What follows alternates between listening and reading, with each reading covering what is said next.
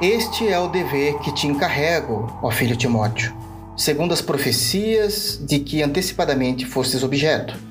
Combate firmado nelas o bom combate, mantendo a fé e a boa consciência, porquanto alguns, tendo rejeitado a boa consciência, vieram a naufragar na fé. Primeira carta a Timóteo, capítulo 1, versos 18 e 19. Manter a fé e a boa consciência são pontos essenciais da fé cristã. Não mantê-los fará com que venhamos a naufragar da fé, como disse Paulo a Timóteo.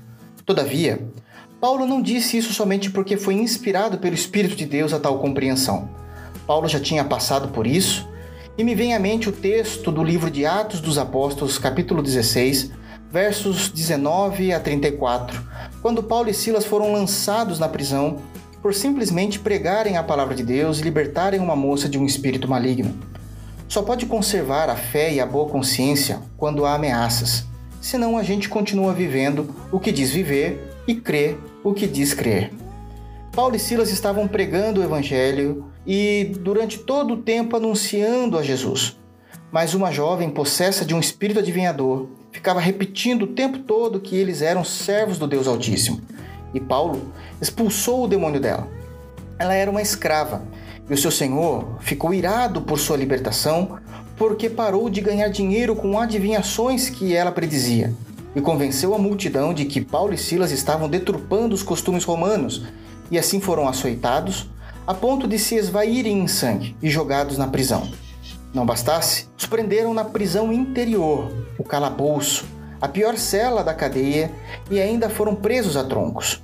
Ali, neste cenário e nessas condições, a fé e a boa consciência de Paulo e Silas foram ameaçadas. A fé foi ameaçada porque, afinal de contas, eles estavam lá por conta de Deus. Sim, por conta de Deus. Primeiramente, por pregarem o Evangelho e não por terem feito algo de natureza criminosa. E segundo, porque Paulo tinha em mente ir para outra cidade pregar o Evangelho, mas o Senhor não permitiu e os mandou para a atual cidade. Vemos isso no verso 7 do capítulo 16. E agora estavam sendo quase linchados e mortos e por causa de usar a autoridade de Jesus, porque o que ele fez foi libertar a moça debaixo de ser uma fonte de lucro. Estava em um ambiente de sofrimento, e nesse ambiente a fé e a boa consciência são testadas, porque é nesse tipo de ambiente de sofrimento que a fé e a boa consciência é testada e deve ser preservada. No cárcere, Silas poderia ter culpado Paulo de ter se desviado da rota inicial, mesmo sob a orientação do Espírito Santo. Todavia, não houve acusações. Ambos poderiam se lamuriar a Deus ou culpá-lo pelo que havia acontecido, mas nada saiu da boca deles a esse respeito. Poderia ainda haver reclamações pela situação que se encontravam, mas isso não aconteceu. Eles venceram esse desafio. A pergunta é: como foi que eles venceram? Eles não deixaram o sofrimento entrar neles, eles mantiveram o sofrimento do lado de fora. Quando trazemos o sofrimento para dentro de nós e lamuriamos, a fé foi embora e a consciência já não é mais boa, e há o naufrágio da fé e não conseguimos mais sequer falar uma palavra de louvor. Ao preservar a fé e a boa consciência, tiveram uma atitude inesperada. Uma vez lançados na prisão, com vergões e cortes causados pelas chibatadas, sobre poças de seus próprios sangue, ao perceberem que o carcereiro já tinha terminado todo o seu trabalho com eles e não voltaria mais, pelo menos aquela noite, já perto da meia-noite, um olha para o outro e começaram um culto a Deus na prisão, cantando louvores.